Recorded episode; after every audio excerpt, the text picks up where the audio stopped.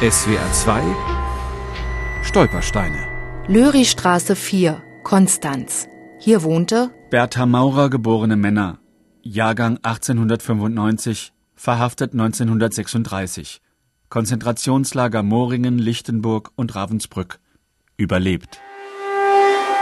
1923 tritt Bertha Maurer aus der katholischen Kirche aus und lässt sich noch im gleichen Jahr neu bei den Zeugen Jehovas taufen. Richtig aktiv wird sie erst in den 30er Jahren. Sie besucht Kongresse der Zeugen Jehovas, Bibelforscher damals genannt, und sie wird aktiv am Schmuggel von Schriften aus der Schweiz, auch an Geldüberweisungen.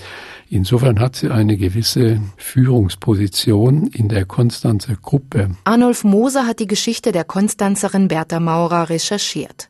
Seit 1933 werden die Zeugen Jehovas verfolgt, auch weil sie den Kriegsdienst und den Hitlergruß verweigern.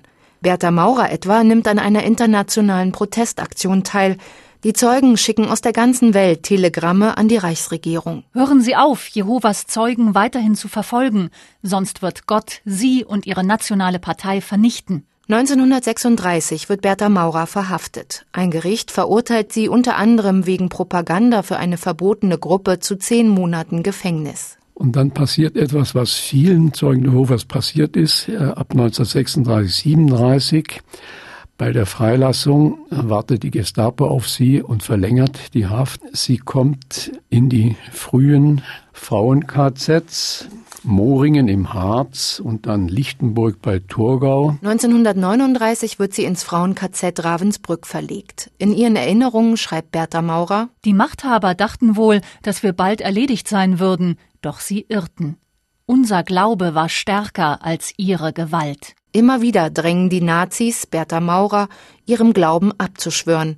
Arnulf Moser. Sie sind auch insofern ein Sonderfall, als sie die einzigen sind, die die Freilassung erhalten können, wenn sie unterschreiben, dass sie der Religion abschwören. Bertha Maurer unterschreibt nicht. 1944 schickt man sie nach München in die Zentrale der Organisation Lebensborn. Hier werden Kinder, zum Beispiel alleinerziehender Mütter, im Sinne der Ideologie des Dritten Reiches erzogen. Bertha Maurer darf die Säuglinge nicht anfassen, sie darf nur ihre Wäsche waschen. Dort hatten wir die Gelegenheit, die Kinder der Herrenrasse in Augenschein zu nehmen. Sie wiesen keinerlei Vorzüge auf. Sie hat dort Bombardierungen miterlebt und das Heim wurde verlagert nach Steinhöring, Oberbayern, wo sie dann das Kriegsende erlebt hat. Die mittlerweile 50-Jährige kehrt nach Konstanz zurück und ist weiterhin bei den Zeugen Jehovas aktiv. Sie stirbt 1985 im Alter von 90 Jahren. SWR 2 Stolpersteine. Auch im Internet unter swr2.de und als App für Smartphones.